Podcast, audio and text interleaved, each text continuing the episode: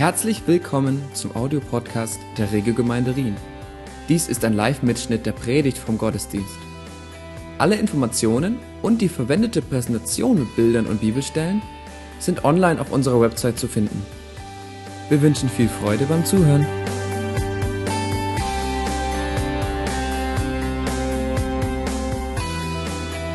Wir machen Fortsetzung heute. Wir befinden uns in einer, finde ich jedenfalls, spannenden Serie über den Jakobusbrief. Und der Untertitel oder erstmal der Titel heißt die Kultur des Königs. Es geht um die Kultur des Reiches Gottes. Und der Untertitel ist praktische Weisheiten für den Alltag von Jesus kleinem Bruder. Für einige unter uns war das, wirft das ein neues Licht auf den Jakobusbrief, als wir gehört haben, dass dieser Jakobus der leibliche Bruder von Jesus ist. Nicht einer von den zwölf Aposteln, sondern der, der, ein Mann, der mit Jesus in derselben Familie aufgewachsen ist was aber interessanterweise nicht dazu geführt hat, dass er mit fliegenden Fahnen Jesus gleich gefolgt ist, als Jesus seinen Dienst angefangen hat. Dass er gesagt hat, jetzt ist das Reich Gottes zu euch gekommen, die, die Schrift ist erfüllt worden, heute vor euren Ohren und der Jakobus und auch die, und die anderen Brüder eben auch nicht gesagt haben, ja, genau, da haben wir lange drauf gewartet. Brother, ich wusste es. Gott im Gegenteil, er hat gesagt, oder es steht in der Bibel, kannst du nachlesen, Johannes 7, Vers 5, sie zweifelten an ihm, denn seine Brüder glaubten auch nicht an ihm. Aber aus diesem Skeptiker wurde ein hingegebener Nachfolger Jesu. Und das gibt mir auch immer wieder Hoffnung. Für jeden Menschen heute, wenn selbst jemand, der mit Jesus aufgewachsen ist, im Sandkasten gespielt hat, wenn der dann einfach doch nicht glaubt, aber doch irgendwann die Kurve kriegt, sein Herz wird erneuert, er begegnet dem Auferstandenen, heißt es, und dann habe ich unglaublich viel Hoffnung. Er wurde später zu einer tragenden Säule in der ersten Gemeinde in Jerusalem. Ein Mann, der den Beinamen der Gerechte bekam und der auch in die Geschichte eingegangen ist als ein Mann, der Kamelknie hatte. Yeah. Bei mir ist das noch nicht ganz so weit. Ich bin noch mit meinem Meniskusschaden unterwegs, aber Jakobus hat offenbar so viel gekniet und soll einfach heißen, dass er gebetet hat vor Gott, dass seine Knie schon richtig hart und platt wurden, wie bei Kamelen. Das ist also aus der Geschichte überliefert. Und Jakobus ist ein sehr praktisches Buch, voller praktischer Weisheiten, wie wir ein Leben in der Nachfolge führen können, wie wir geistlich gesund und reif werden können. Irgendjemand interessiert? Ja. Und Jakobus ist aber auch sehr direkt und sagt die Dinge, wie sie sind. Wenn man den Brief liest, dann wird klar, warum er nicht den Beinamen Jakobus, der durch die Blume redet, hat. Das wird auch in dem Abschnitt deutlich, den wir uns heute anschauen. Und wir gehen direkt an den Beginn des Briefes, wie sich das eigentlich für den Beginn einer Serie gehört, aber wir haben einfach ein bisschen hinten angefangen. Anyway, sei flexibel, sagt die Bibel. Und am Beginn, der war offenbar noch nicht so bekannt.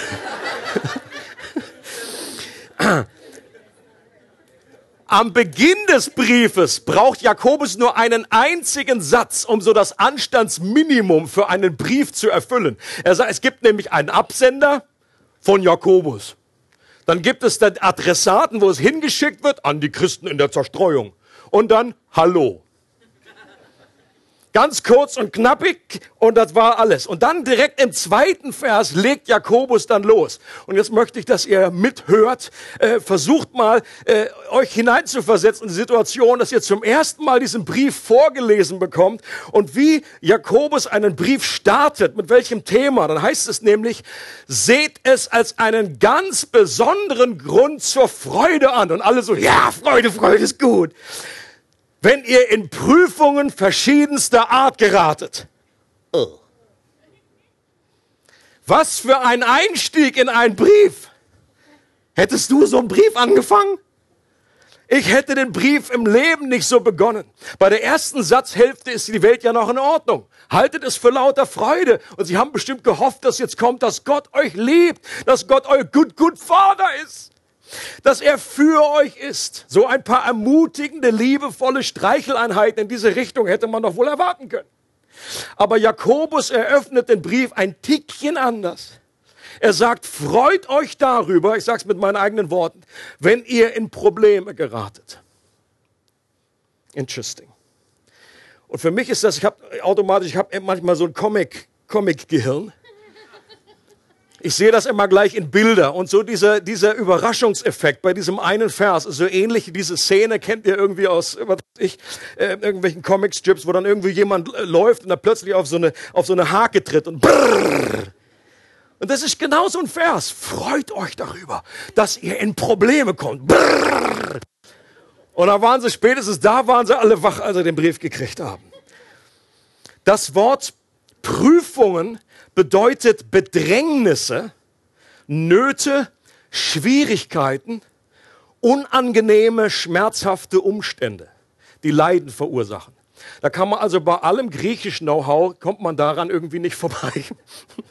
Das kann man doch irgendwie sich eine Bibelübersetzung raussuchen. Irgendwie ist sie die ganz gute Nachricht oder die Message, die Message Bible für Beginners oder für, für Leute, für Warmduscher oder irgendwie was. Du kommst nicht daran vorbei. Diese Prüfung, das ist was irgendwie nicht angenehmes, leidvolles, schmerzhaftes. Und Jakobus war sich ja dessen auch bewusst, dass viele von den Christen, an die er schrieb, in solchen leidvollen Umständen steckten. Die waren meist aus ihrer Heimat vertrieben worden. Es ging an Christen, die nicht mehr in Israel wohnten. Und die haben sehr wahrscheinlich ihren Besitz verloren, die haben Freunde und Familienangehörige verloren, die hatten unter Umständen nicht mehr die Freiheit, ihren Glauben auszuleben, wurden wahrscheinlich verfolgt. Auch innerhalb der Gemeinde gab es Streitigkeiten. Das war jetzt auch nicht die absolut gesunde Oase durch die böse Welt, aber in der Gemeinde alles super. Ja. Die hatten auch Gebete, die nicht erhört wurden. Das ist auch eins der Probleme. Sie beteten und beteten und irgendwie kam nichts. Eine ganze Palette von Schwierigkeiten. Jakobus redet von Prüfungen verschiedenster Art. Es war also nicht nur so A oder B, sondern unterschiedliche, mannigfaltige, verschiedenste Art. Und wir könnten unsere Nöte und Schwierigkeiten jetzt hier noch ergänzen und einsetzen. Jeder, der hier sitzt. Ob das finanzieller Engpass ist, ob das eine angespannte Ehesituation ist, ein vergiftetes Klima bei der Arbeit, Streit innerhalb der Familie, ein Kind, das mit dem Glauben nichts mehr zu tun haben will, eine Beziehung oder Freundschaft, die in die Brüche gegangen ist, eine riesige Enttäuschung, die du irgendwo erlebt hast, dass du ungerecht behandelt wurdest. Jeder, der hier sitzt, kann leidvolle Umstände aufzählen, die hier in ihr gerade beschäftigen. Das ist mannigfaltig. Okay? Und das ist auch in unseren, man bekommt das oft nicht so mit, wenn man so einfach beim Käffchen da hinten zusammensteht, kriegst du oft nicht mit, was für Nöte und was für Pakete wir mit uns rumschleppen. Mannigfaltige Schwierigkeiten. Und Jakobus scheint davon auszugehen, dass das nicht unnormal ist. Er sagt nicht, falls ihr in eine Prüfung geraten solltet, so nach dem Motto, ah, das wird ja unwahrscheinlich, dass das jemals passiert. Ihr betet einfach und dann passiert das nicht mehr. Sondern er sagt dann, wenn ihr in Schwierigkeiten, nicht falls, sondern dann wenn. Jakobus geht also davon aus, dass das irgendwie zu unserem Leben dazugehört. Auch als Christ, vielleicht gerade weil wir Christen sind. Und das sah nicht nur Jakobus so, sondern die Bibel versucht uns an vielen Stellen mit dieser Gesinnung zu wappnen dass wir vorbereitet sind. Leute, ich glaube, wir als Gemeinde in der westlichen Welt sind nicht besonders gut vorbereitet für Leid, für Bedrängnis, für Trübsalzeit in unserem Leben. Und das ist wichtig, dass wir Dinge vorher lernen, bevor wir reinstolpern und nicht dann erst in dieser Prüfungssituation. Jesus zum Beispiel erinnert seine Jünger und auch uns daran, dass wir in dieser Welt Bedrängnisse haben werden. Er sagt, ich habe die Welt überwunden. Aber trotzdem, in der Welt habt ihr Bedrängnisse. Johannes 16, Vers 33. Jesus sagt, wenn sie mich verfolgt haben, dann werden sie auch euch verfolgen. Oder wenn sie mich hassen, dann werden sie auch euch hassen. Sie werden euch ablehnen, sie werden euch verfolgen. Paulus erinnert die Christen auf seinen Reisen, dass sie durch viele Bedrängnisse in das Reich Gottes hineingehen müssen. Oder der erste Petrusbrief, den kannst du mal durchlesen und er betont immer wieder, dass Leiden zu unserem Leben in der Nachfolge dazugehört. Und es schließt sich überhaupt nicht aus, dass Gott seine Gemeinde vermehrt mit seiner Kraft heimsuchen möchte und übernatürliches wirken möchte in unserer Mitte, was wir nachdem wir uns ausstrecken, was wir begehren, was wir so anfänglich auch erleben, dass Gott einfach da mehr diesen Wasserhahn aufdreht und dass er sagt, es kommt mehr von dieser übernatürlichen Kraft. Aber gleichzeitig können auch die Bedrängnisse und die Widerstände zunehmen. Das erlebst du in der Bibel gleichzeitig. Es ist nicht entweder oder, sondern beides zur selben Zeit. In der Apostelgeschichte finden wir viele Beispiele, wie das gleichzeitig geschah. Große Segen und große Kraft führte oft zu vermehrten Bedrängnissen und Leiden, weil immer auch der, der Feind auf den Plan gerufen wird. Im Englischen heißt es so, New Level, New Devil. Ja, solange das, äh, die, die Gemeinde Christi so für sich hin werkelt und irgendwie nur irgendwie Kaffee und Tee irgendwie ausschenkt, da muss nicht viel aufgefahren werden von der Gegenseite. Sobald wir in das Reich Gottes mehr und mehr eindringen und da Raum einnehmen, dann kommen Kämpfe auf uns zu. Und das müssen wir wissen, Leute. Apostelgeschichte 16 zum Beispiel, da ist diese Rede davon in Philippi, als Paulus äh, irgendwann eine Frau, die hatte einen Wahrsagegeist. Und interessant, das war eine dämonische Kraft. Dieser, dieser Geist hat sogar die Wahrheit geredet, hat gesagt, das sind Botschafter, äh, dass die reden und die erzählen euch von der Botschaft Jesu. Interessant. Aber die ging Paulus irgendwie tagelang ist die ihm hinterhergelaufen. Und irgendwann wurde es Paulus zu bunt. Und dann dreht er sich um und dann befiehlt er diesem Geist und diese Frau wird befreit. Was daraufhin aber geschieht ist, dass Paulus, vielleicht hat er deswegen auch extra etwas länger gewartet, weil nämlich so ein Befreiungsdienst nicht immer nur alles easy macht, sondern da, weil diese Frau eine Einnahmequelle war, haben sich die Leute dann riesig aufgeregt, haben Paulus vors Gericht gezerrt und das hatte Prügelstrafe für Paulus als Folge. Frage an dich ist, bist du dir dessen bewusst, wenn es etwas so eine Kraftwirkung, ein, ein voll, vollmächtiger Dienst ist, dass auch das dabei rauskommen könnte?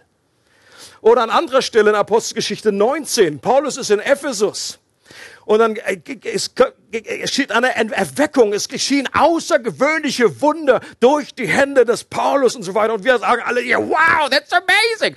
Und dann reicht Paulus ab. Und dann plötzlich kommen alle die, es sind also so viele Leute, sind Christen geworden und haben ihre alten Götzen hinter sich gelassen dass irgendwie der, der Tourismus äh, äh, nicht mehr so florierte. Da war nämlich eine ganze Innung, die haben so eine kleinen Artemis-Tempel Silber verkauft. Und jetzt sind sie auch ihren kleinen Tempeln sitzen geblieben und haben einen riesen Aufstand gemacht und haben dann auch da wieder, haben Leiden über die Gemeinde. Soll nicht heißen, wir sollen davor zurückschrecken, soll heißen, sind wir uns dessen bewusst. New Level, New Devil. Und Jakobus gibt jetzt den ganz praktischen, aber sehr radikalen Rat, wie wir in solchen Prüfungszeiten reagieren sollen. Er sagt nicht, dass wir mit zusammengebissenen Zähnen diese Zeiten einfach ertragen sollen. Er sagt, dass wir diese Prüfung als einen besonderen Grund zur Freude ansehen sollen. Okay, wenn man mal ehrlich ist, sind wir mal ehrlich. Wir, ich, wenn ich diesen Textabschnitt lese, dann geht es mir oft so, dass ich dann irgendwie denke so, äh, weiß nicht, ob es dir auch so geht, aber ich lese das Ding durch und weiß irgendwie umkehrt, okay, irgendwie wird das schon stimmen. Irgendwie hat der Jakobus jetzt, ist ja nicht so lange in der Sonne gewesen, hat sich nicht irgendwie in eine Zeile verrutscht oder irgendwie, sondern freut euch darüber. Seht es als besonderen Grund zur Freude an, wenn ihr in mancherlei Prüfungen, Schwierigkeiten, Nöte kommt. Und ich dann immer so, aber bin ich ernsthaft der Überzeugung, dass das wirklich ein praktischer Tipp ist für mein Leben? Kann ich das wirklich umsetzen in meinem Leben? Das ist doch so eine Stelle, die wir lesen, aber meistens nicht ernstlich in Betracht ziehen. Diese ganz praktische Umsetzung scheint uns unerreichbar. Wir denken, so was Extremes, das kann vielleicht nur so ein Typ mit extremen Kamelknien irgendwie vom Stapel lassen. Das sind irgendwie besonders Heilige, aber gilt das auch für mich? Kann ich das überhaupt erreichen? Und ich glaube, dass es möglich ist mit Gottes Hilfe. Es klingt eben so ein bisschen nach Masochismus. Es klingt danach, als sollten wir uns über Schmerzen freuen. Aber das ist nicht gemeint. Wenn wir genauer hinschauen, erkennen wir, dass Jakobus hier nicht das Leiden an sich verherrlicht, sondern daran erinnern will, dass Gott aus dem Leiden etwas Herrliches entstehen lassen kann. Der Text geht nämlich folgendermaßen weiter. Nochmal die Wiederholung. Seht es also als ganz, ganz, besonderen Grund zur Freude an, meine Geschwister, wenn ihr in Prüfungen verschiedenster Art geratet und jetzt, indem ihr erkennt, dass die Bewährung eures Glaubens Standhaftigkeit hervorbringt. Und durch die Standhaftigkeit soll das Gute, das in eurem Leben begonnen hat, zur Vollendung kommen. Dann werdet ihr vollkommen und makellos sein und es wird euch an nichts mehr fehlen. Worüber wir uns freuen sollen, sind nicht die Bedrängnisse und die leidvollen Prüfungen selbst. Leiden an sich ist nichts Positives. Das ist doch von der Bibel her völlig klar, dass Gott das nicht in seinem Ursprungsplan drin gehabt hat und dass es eine Zeit geben wird, wo all dieses Leiden wieder abgeräumt wird. Worüber wir uns freuen sollen, sind die positiven Veränderungen, die Gott durch die Bedrängnisse bewirkt. Und diese Freude entsteht nicht durch einen Appell an unsere Gefühle, so nach dem Motto Freude, Marsch! Einfach mal den Knopf, jetzt findet den Schalter und jetzt happy!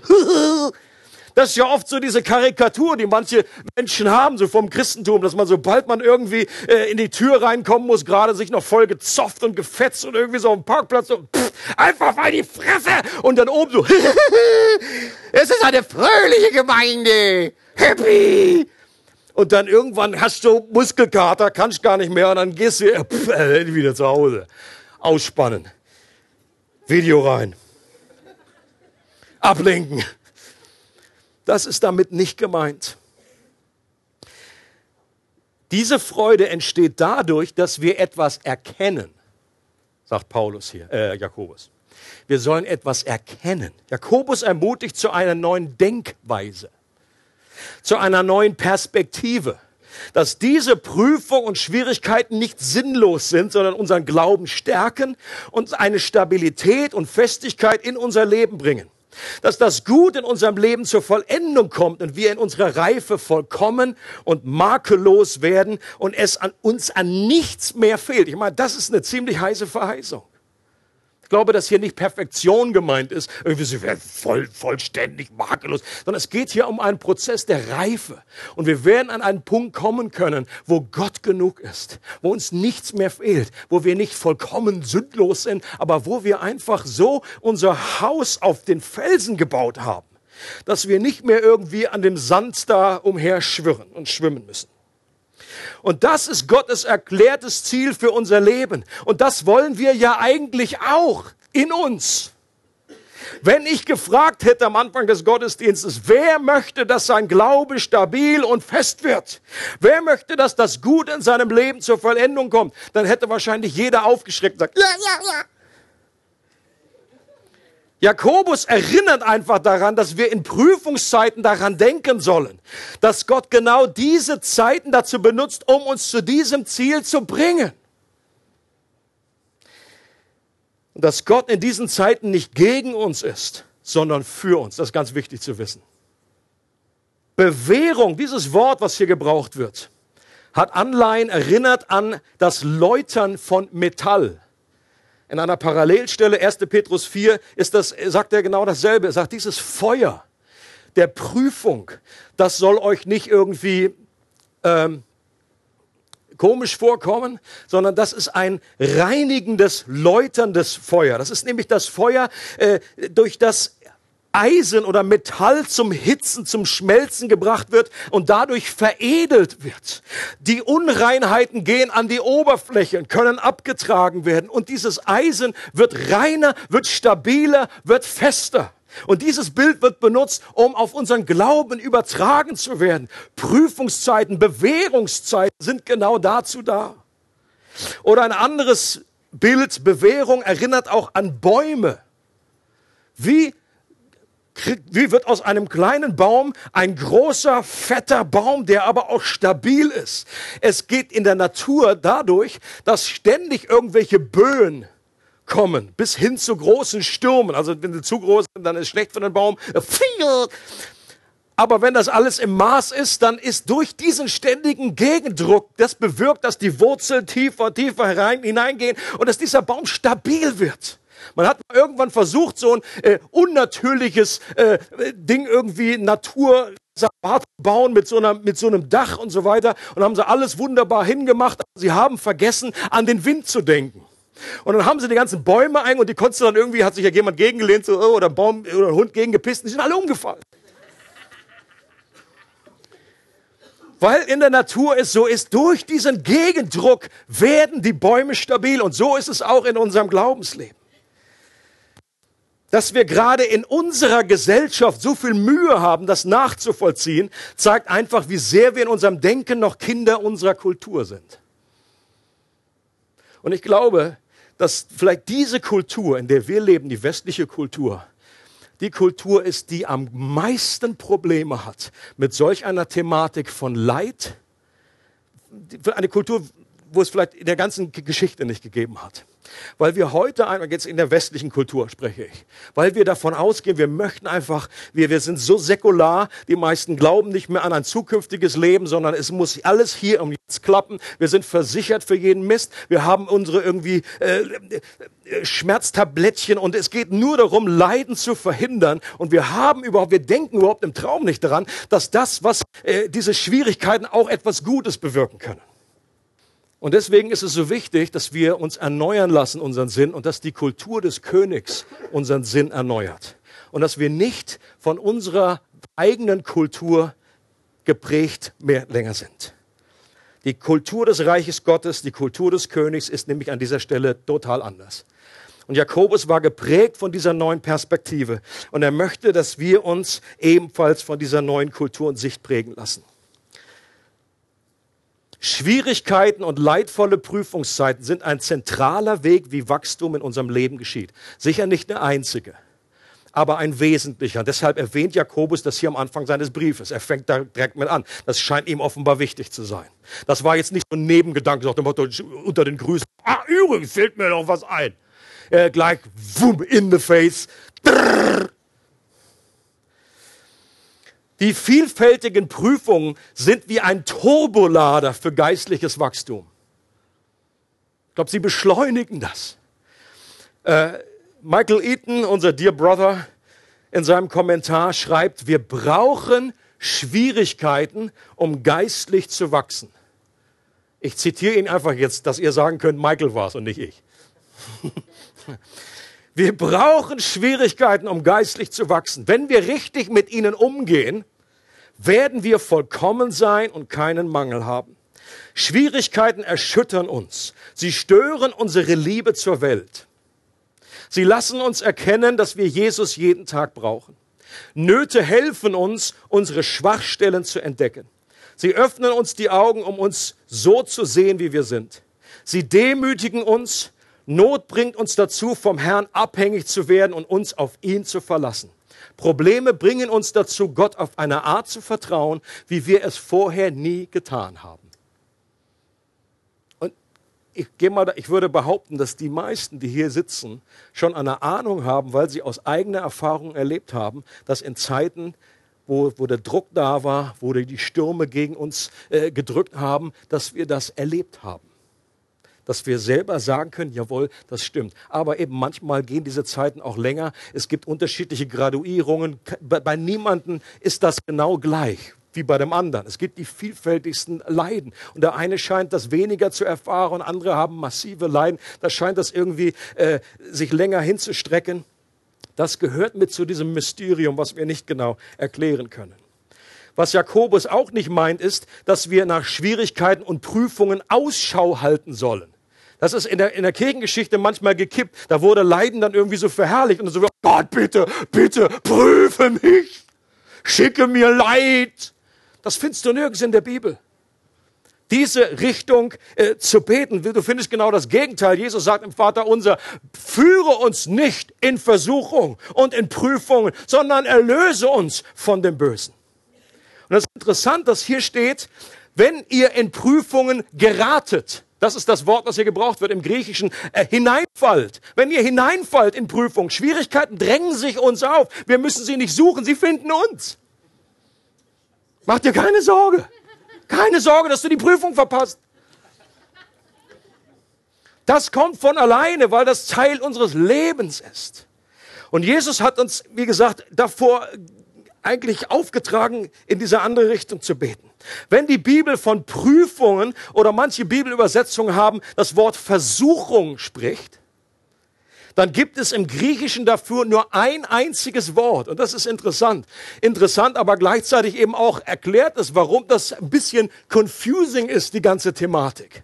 Weil meine Überzeugung ist Prüfung nicht dasselbe wie Versuchung. Aber wir haben eben nur ein einziges Wort im Griechischen, das du so oder so übersetzen kannst. Sie sind nicht identisch. Und was an einer Stelle gemeint ist oder wie wir übersetzen müssen, das muss der Textzusammenhang zeigen. Prüfungen kommen meist von außen. Versuchungen dagegen kommen von innen. Prüfungen werden von Gott benutzt, uns zu stärken, weil er uns liebt. Versuchungen werden vom Feind benutzt, um uns zu schwächen, weil er uns hasst. Seht ihr einen kleinen, kleinen Unterschied? Das geht komplett in unterschiedliche Richtungen, mit unterschiedlichen Absichten, mit unterschiedlichen äh, Ursprüngen. Und was die Sache nicht besonders einfacher macht, ist, dass eine Prüfung und eine Versuchung zur selben Zeit in derselben Situation stattfinden kann. Jesus wird vom Geist Gottes, heißt es, in die Wüste geführt, um vom Teufel versucht zu werden. Das war nicht der Teufel, der ihn geführt hat, das war der Geist Gottes. Und offenbar war in dieser Situation die Absicht des Vaters war, um Jesus zu prüfen. Aber die Absicht des Teufels war, ihn zu versuchen und zu Fall zu bringen. Aber wer gesiegt hat, war, Jesus ist in dieser Prüfung, hat, diese Prüfung hat er bestanden. Er ist der Versuchung nicht erlegen. Und es heißt im Lukas-Evangelium, er ging erfüllt vom Heiligen Geist in die Wüste hinein und er kam in der Kraft des Heiligen Geistes wieder aus der Wüste raus. Das heißt, diese Prüfungszeit, weil Jesus sie siegreich äh, durchgestanden hat, kam er mit einer neuen Festigkeit, mit einer neuen Kraft, nicht nur erfüllt vom Geist, sondern voller Kraft des Geistes aus dieser Zeit heraus. Oder anderes Beispiel, Paulus spricht in 2. Korinther 1 von einer übermäßigen Bedrängnis, die ihnen und seinem, also ihm und seinem Team in Asien widerfahren sind, dass sie sogar am Leben verzweifelten.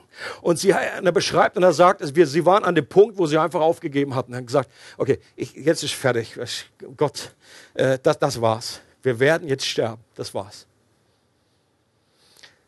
Und hinter dieser Versuchung steckt mit Sicherheit der Teufel der hier einfach die Botschafter Gottes ausschalten wollte, ist für mich überhaupt keine Frage. Dass das eine dämonische Attacke war auf das Leben von Paulus. Gott wollte doch nicht irgendwie dieses Leben äh, vorzeitig ändern. Aber dann gleichzeitig heißt es, Gott benutzte diese Prüfung dazu, dass sie nicht auf sich selbst vertrauen, sondern auf Gott, der die Toten auferweckt. Hier sehen wir wieder die Absicht Gottes, was er dadurch her hervorgebracht hat. Das war ja nicht die Frucht von dem, was der Teufel getan hat. Dass, dass die jetzt mehr auf Gott sich verlassen, da wäre ja noch bescheuerter. Wenn wir leidvolle Umstände erleben, die Gott positiv als Prüfungen gebraucht, dann stehen wir meist gleichzeitig in der Gefahr, dass wir Versuchungen ausgesetzt sind. Okay, das kann jeder nachvollziehen. Wenn wir in Schwierigkeiten geraten, dann ist unsere Angriffsfläche, dass jetzt äh, der, Teufel kommt und in dieser Situation immer wieder hineinspricht und sagt, und das soll ein liebender Gott sein? Du singst hier von The Good, Good Father. Aber guck dir dein Leben an, guck dir deinen Schmerz an, guck dir diese Enttäuschung an, guck dir an, dass einfach das und das und das und das nicht äh, gelingt. Und die Versuchung in uns, jetzt einfach an dieser Liebe zu Gott zu zweifeln oder uns andere Tröster zu suchen, uns nicht an, an das Herz von Jesus zu schmeißen, sondern an das Herz von irgendwelchen äh, anderen Dingen, die ist unwahrscheinlich groß. Und deswegen heißt es einige Verse weiter im Jakobusbrief, niemand sage, wenn er versucht werde, ich werde von Gott versucht. Den Zahn, den zieht er ihnen gleich. Warum? Weil das typisch ist für uns als Christen, wenn wir in so eine Zeit, dass wir dann sagen, oh Gott, ja, du bist ja schuld, du hast das verzapft. Und es ist dasselbe Wort, das benutzt wird am Anfang für Prüfung, wo es so ganz klar ist, dass diese Prüfung von Gott benutzt wird, positiv. Aber hier heißt es, diese, Ver diese Versuchung ist negativ, das ist nicht gut, der sollen wir widerstehen. Da soll keiner sagen, dass das von Gott kommt, sondern das kommt aus eurem eigenen Herzen. Das sind eure eigenen Begierden, die euch locken und der Teufel, der letztendlich auf diesen Begierden äh, Orgel spielt. Ich muss ganz ehrlich sagen, ich finde diese ganze Thematik in der Praxis unseres Glaubenslebens alles andere als einfach. Einerseits zum Beispiel ermutigt ja Jakobus, solche Prüfungszeiten nicht vorzeitig abzukürzen. Also er sagt, wer das geduldig durchsteht, der wird die Krone des Lebens erhalten. Wir sollen uns dieser läuternden Hitze aussetzen und nicht aus dem Schmelzofen Gottes heraushüpfen. Aber die Frage ist doch schon, wie wissen wir, wann diese Zeit vorbei ist, wenn es so eine Prüfungszeit ist? Wenn es euch so ähnlich geht wie mir, für mich ist das nicht immer so eindeutig.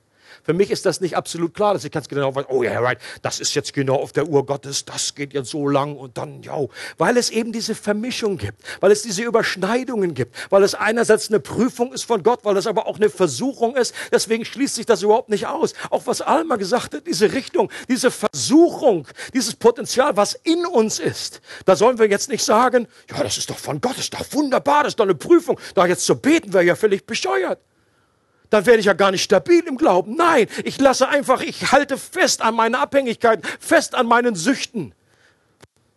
Das ist absoluter Quatsch. Diese Dinge, da sollen wir verbeten, da sollen wir frei von werden. Aber es gibt eben gewisse Dinge, äh, da können wir nicht einfach nur beten, ein machtvolles Wort sprechen und dann ist alles easy in unserem Leben. Ich glaube, das ist eine Verirrung. Auch in manchen, von manchen äh, äh, Kanzeln wird dann einfach eine falsche, äh, aus meiner Sicht, eine falsche kulturelles Christentum gepredigt. Ein Wohlstandsevangelium, was letztendlich sagt, Reife im Christentum hat damit zu tun, dass du möglichst Problem und Sorgen sorgenfrei und dass es keine Widerstände mehr gibt in deinem Leben. Das wird alles nur weggebetet. Ich glaube, das ist nicht der Fall. Das ist nicht das, was das Neue Testament sagt. Aber es gibt eine innere Freiheit, dass wir äh, überwinden können, dass einfach äh, unser Herz ungeteilt ist bei Gott, aber dass wir trotzdem immer wieder und erst, recht, je mehr wir reif werden, in eine größere Auseinandersetzung und Verfolgung und Bedrängnis in dieser Welt kommen.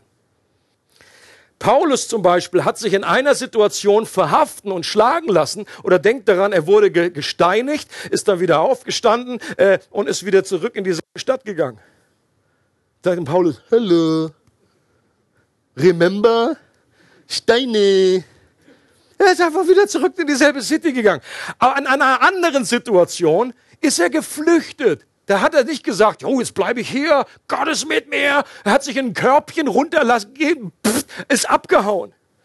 Meine Frage ist, Paulus, woher wusstest du, wann was dran ist?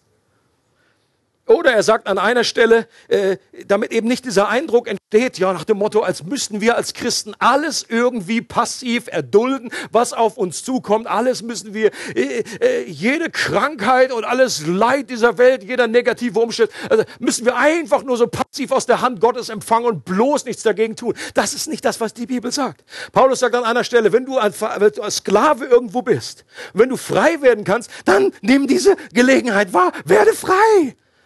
Er sagt nicht, ja, das ist doch die Gelegenheit zum Leiden. Gott wird dich da einfach durchführen und du wirst einfach durch diese Situation geläutert. Das ist nicht das, was er sagt. Und er, er merkt, das ist ein Spannungsfeld. Das äh, ist nicht ganz klar, ist nicht ganz schwarz und weiß in diesem Zusammenhang.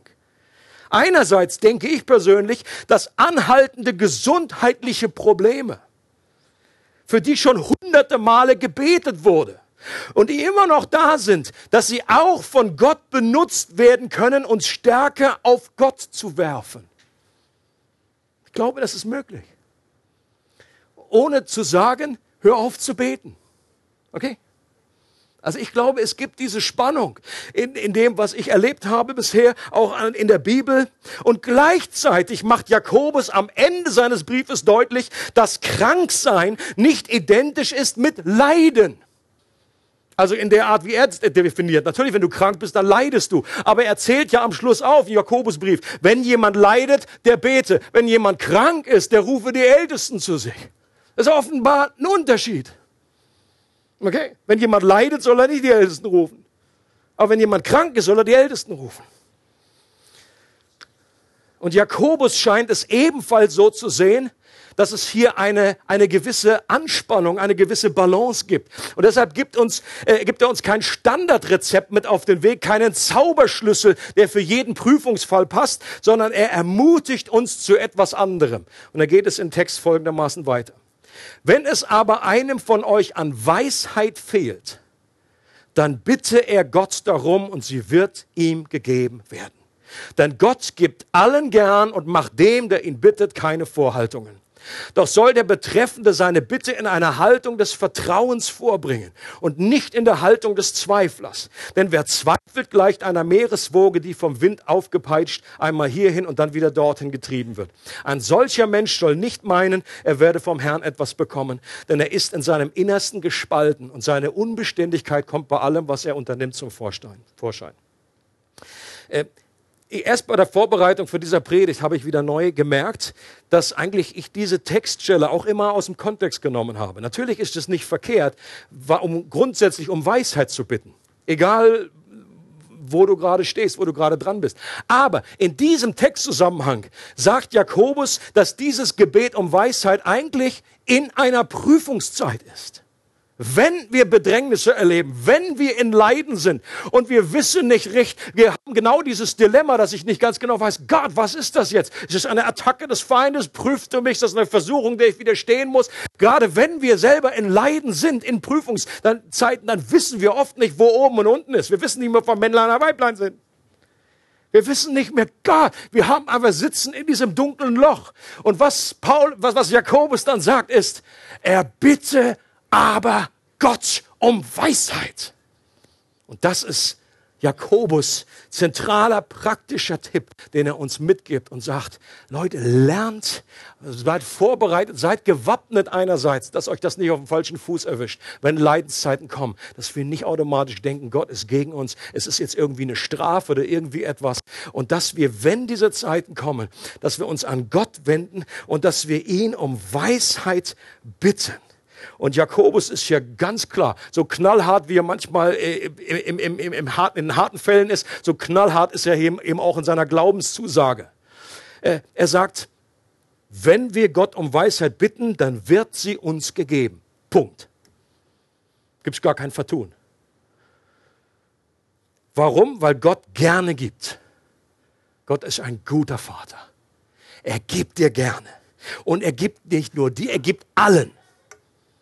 Also Jakobus schließt im Grunde aus, so dieses irgendwie, ja, aber vielleicht ist mein Nachbar und vielleicht ich nicht und so weiter. Nein, Gott, er gibt gerne, er gibt allen.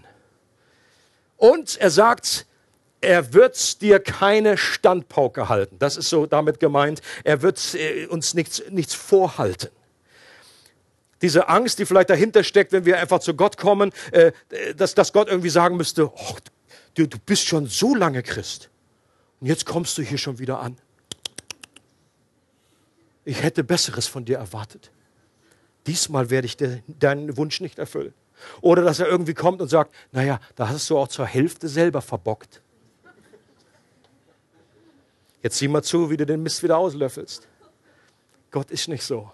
Und das ist genau diese falsche Denke, die Gott rausspülen möchte aus unserem Leben. Er ist ein guter Vater. Selbst wenn wir Dinge selber verbockt haben, was in den meisten Fällen der, der, äh, der, der Fall sein wird, dass es immer eine Vermischung sein wird. Vielleicht manchmal sind es einfach andere Umstände, aber unsere, auch unsere eigene Reaktion, unsere eigenen Fehler, äh, dass wir zu Gott kommen und er wird nicht sagen, nee, hab ich dir doch gesagt, nicht moralisieren, sondern er gibt uns gerne, weil er weiß, in diesen Momenten brauchen wir Weisheit. Und der Zweifel, den, den, den Jakobus hier anspricht, das ist für mich immer so ein Killer gewesen. Motto, am Anfang habe ich das gelesen, bitte Gott um Weisheit und er gibt jedem und dann lese ich weiter, aber er bitte im Glauben und nicht im Zweifel. Und dann war das für mich immer so, ach, schöner Mist. Ja, das ist ja die Riesentür, die es irgendwie rückwärts alles wieder tot tritt, was er gerade aufgebaut hat an Glauben. Wenn wir es nämlich so verstehen, dass hier der normale Zweifel gemeint wird, dass wir unsere Fragen haben, dass wir eben nicht ganz sicher sind, ob da unsere Gebete erhört werden, genau das meint nämlich Jakobus nicht. Es geht nicht um so eine Art von Zweifel, sondern den Zweifel, den er hier anspricht, der wird durch dieses eine Wort ausgedrückt, dass wir wankelmütig sind. Griechisch die Psychos, also zwei Seelen in unserer Brust schlagen. Es geht hier nicht um normalen intellektuelle Fragen und Zweifel, es geht um eine gespaltene Loyalität unseres Lebens.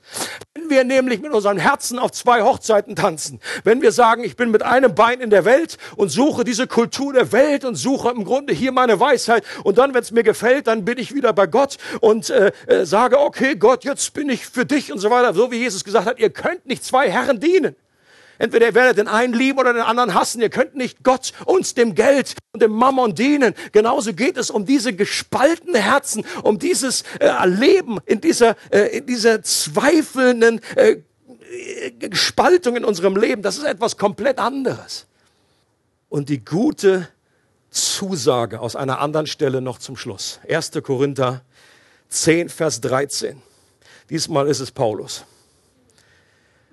und erinnert uns folgendermaßen an diese Wahrheit, die ich uns gerne mitgeben möchte in unsere, in unsere Woche, in unsere Monate, die nächsten Jahre unseres Lebens, wo es heißt, Gott ist treu. Und er wird euch in keine Prüfung geraten lassen.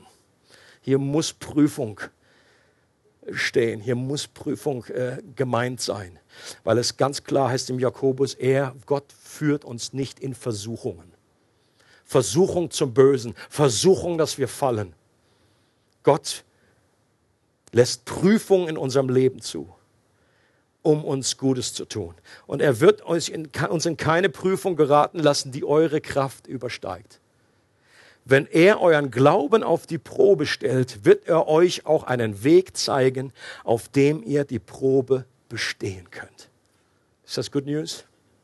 egal wo du stehst, ob du gerade in einer Prüfungssituation bist äh, oder ob du, was vielleicht noch besser ist, wenn du im Grunde das nicht hast, aber vorbereitend dich wappnen kannst mit dieser Gesinnung, dass du da nicht blind reinrennst, sondern weißt, selbst wenn das kommt, Gott wird mir die nötige Kraft geben. Er wird das so begrenzen, er wird da einen, einen Ausweg für mich haben, dass ich bestehen kann. Gott ist für mich. Er möchte, dass ich diese Prüfung bestehe. Und er wird mir auch helfen, gegen Versuchungen, die von innen kommen, die vom Teufel kommen, zu bestehen mit seiner Kraft. Wenn wir jetzt gleich Abendmahl feiern, dann denken wir daran, dass Jesus die allergrößte Prüfung an unserer Stelle bereits erfolgreich bestanden hat. Keine größere wird mehr auf uns zukommen.